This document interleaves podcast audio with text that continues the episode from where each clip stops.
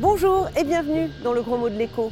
Les tours d'affaires de la défense semblent inébranlables et pourtant il suffit parfois d'un souffle, d'un léger sifflement pour que les cours de bourse plongent jusqu'à l'effondrement. Fight Enron, affaire Orpea, dossier LuxLeaks, ces scandales financiers, ces maltraitances institutionnalisées arrivent souvent à nos oreilles grâce au murmure des lanceurs d'alerte. Les petits arrangements qu'ils dénoncent font de gros dégâts. 1000 milliards de dollars chaque année selon la Banque mondiale, 120 milliards d'euros rien qu'en Europe selon la Commission. Les lanceurs d'alerte, c'est notre gros mot de la semaine, mais qui sont-ils et à quoi servent-ils exactement?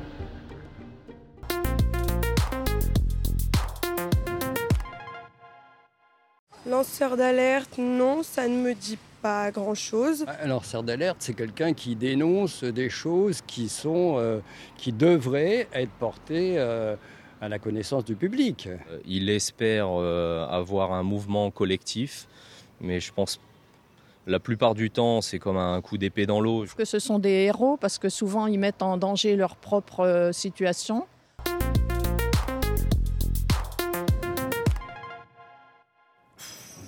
Bonjour Bertrand Venard. Bonjour. Vous êtes professeur à Audencia, à Oxford, spécialiste de l'anticorruption. On parle de lanceur d'alerte aujourd'hui. En fait, ça vient de l'anglais whistleblower, celui qui siffle.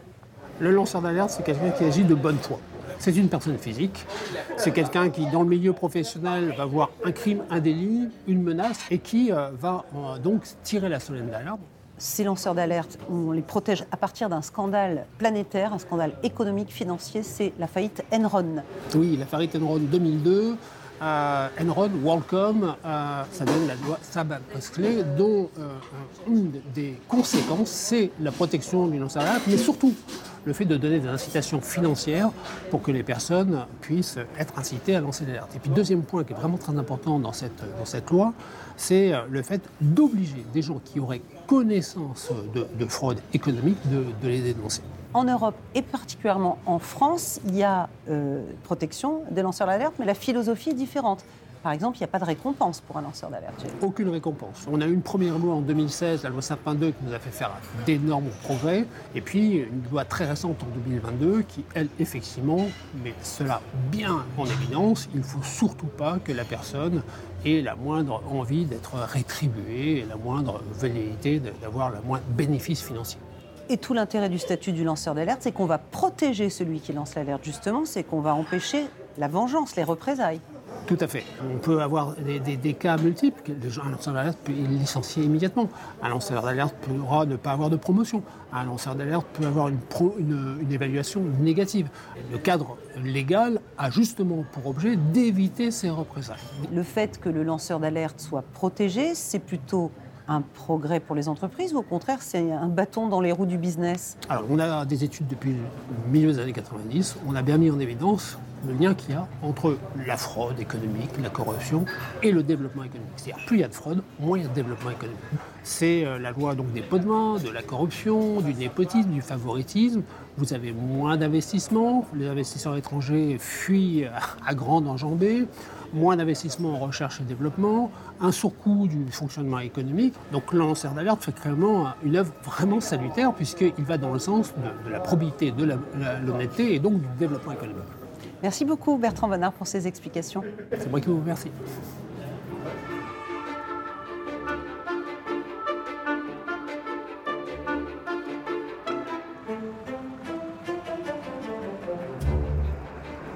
En France, la protection des lanceurs d'alerte fait partie des meilleures d'Europe.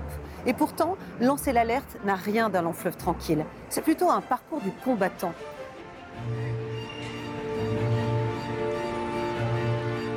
Je m'appelle Denis Breteau. J'ai travaillé pendant 10 ans à la direction des achats de la SNCF. J'ai prévenu ma hiérarchie pour la première fois en 2009 de trucage d'appel d'offres. À l'époque, la SNCF veut renouveler son parc informatique et met des fournisseurs en concurrence. Denis Breteau sélectionne l'offre la mieux disante, 1 million d'euros, un contrat qu'on lui demande de classer sans suite. Quelques mois plus tard, la SNCF signe pour trois fois le prix avec une autre société, IBM, le tout via une filiale privée, Stelcia. Le but de Stelcia, c'est de contourner clairement la législation européenne sur les appels d'offres. En ayant une filiale qui est de droit privé, vous n'êtes plus abstenu à acheter euh, en mettant en concurrence et en faisant de la publicité, et vous pouvez acheter en direct, ce qu'on appelle en gré techniquement. Ce qui me fait réagir, c'est le fait que quand c'est IBM, euh, il faut passer par la filiale. Quand c'est pas IBM, on fait des appels d'offres. Selon Denis Breteau, ces achats sans mise en concurrence feront perdre en 7 ans jusqu'à 300 millions d'euros à la SNCF. Il alerte plusieurs fois ses supérieurs, sans succès. Au début, moi, par naïveté, j'ai prévenu ma hiérarchie. Ma hiérarchie m'a dit des choses absolument euh, inconcevables pour moi. C'est du style, euh, si je te demande d'acheter quelque chose euh, et de faire quelque chose d'illégal, tu dois le faire. Ce lanceur d'alerte finit par saisir la Commission européenne qui va lui donner raison. Stelcia est qualifié d'élément central d'une construction artificielle contraire au droit européen de la commande publique. En 2017, la SNCF ferme définitivement sa filiale, mais la vie de Denis Breteau s'est beaucoup compliquée. Mise au placard, proposition de postes inacceptables, fin 2018, Denis Breteau passe devant un conseil de discipline. On me reproche, après m'avoir mis au placard pendant des années, euh, d'être absent. Donc en fait, on va me licencier en ne me payant pas et en me demandant de l'argent. Ça a été fait exprès pour broyer. Il va donc saisir le tribunal des prud'hommes qui ordonnera sa réintégration. Une victoire qu'il obtient car la justice reconnaît pleinement son statut de lanceur d'alerte. Mais la carrière de Denis Breteau est toujours à l'arrêt. Je suis de nouveau au placard, ostracisé, euh, et sans aucune augmentation ou sans aucun cadre de travail normal. Ce que je constate, moi, c'est qu'aujourd'hui, les personnes concernées euh, n'ont jamais mené d'enquête interne. Sollicité pour donner sa version des faits, la SNCF a refusé de répondre à nos questions. Sur le fond, l'affaire des marchés passés avec IBM est toujours entre les mains du parquet national financier. Denis Breteau est le premier à avoir bénéficié du statut de lanceur d'alerte en France. À l'époque, la loi Sapin 2 oblige à alerter d'abord en interne sa hiérarchie. La nouvelle loi Wasserman va ouvrir la possibilité d'un recours à des autorités externes, même en cas d'information sensible. De quoi faire trembler les colonnes du Palais de la Bourse, mais pas Caroline Weber. Directrice de Middle Next, elle représente 200 entreprises cotées. Bonjour Myriam. Bonjour Madame Weber. On y va? Pour aider les dirigeants à lutter contre la corruption, elle les sensibilise à la protection des lanceurs d'alerte, car mieux vaut prévenir que guérir. Imaginez que ça touche votre directeur commercial export qui fait 40% de votre chiffre. Euh, là, c'est plus compliqué, c'est des personnes plus difficiles à remplacer. Concrètement, Middle Next organise des formations et a rédigé un code de conduite anticorruption en 23 langues. Une façon d'aider les entreprises à tenir leur budget. Sapin 2, ça coûte une fortune pour une entreprise. Euh, quand on, je regarde à l'échelle d'une ETI, d'une entreprise de taille intermédiaire, donc une entreprise entre 500 et 1000 personnes, euh, si vous êtes franco-français, ça vous coûte à peu près entre 500 et 700 000 euros. Euh, si vous êtes à l'international, très vite, les budgets dérapent et dépassent le million d'euros. Et le vrai sujet qu'on a aujourd'hui, c'est les coûts de traduction.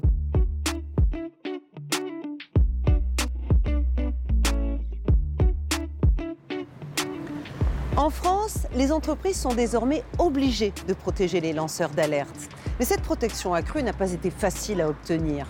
Les organisations de défense des libertés ont dû se mobiliser.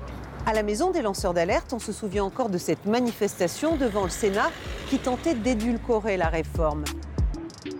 Pauline Delmas était là. J'ai l'impression que c'est vous qu'on voit là, non? Tout à fait. Et alors, pourquoi, euh, pourquoi cette manifestation ce jour-là? Qu'est-ce qui bloquait au Sénat? Dans la loi, un lanceur d'alerte, était protégé lorsqu'il divulguait un secret euh, en rapport avec son alerte. Par contre, il n'y avait rien en ce qui concernait l'obtention des documents qui lui servaient à prouver son alerte. Ce que les entreprises faisaient, c'était poursuivre un lanceur d'alerte pour vol de documents, pour recel de documents. Et donc, l'Assemblée nationale avait trouvé un moyen, c'était d'élargir cette irresponsabilité pénale à l'obtention des moyens de preuve. Et le Sénat voulait revenir sur ça, par exemple. Finalement, la réforme a été votée par le Sénat, mais selon la Maison des lanceurs d'alerte, il reste des trous dans la raquette.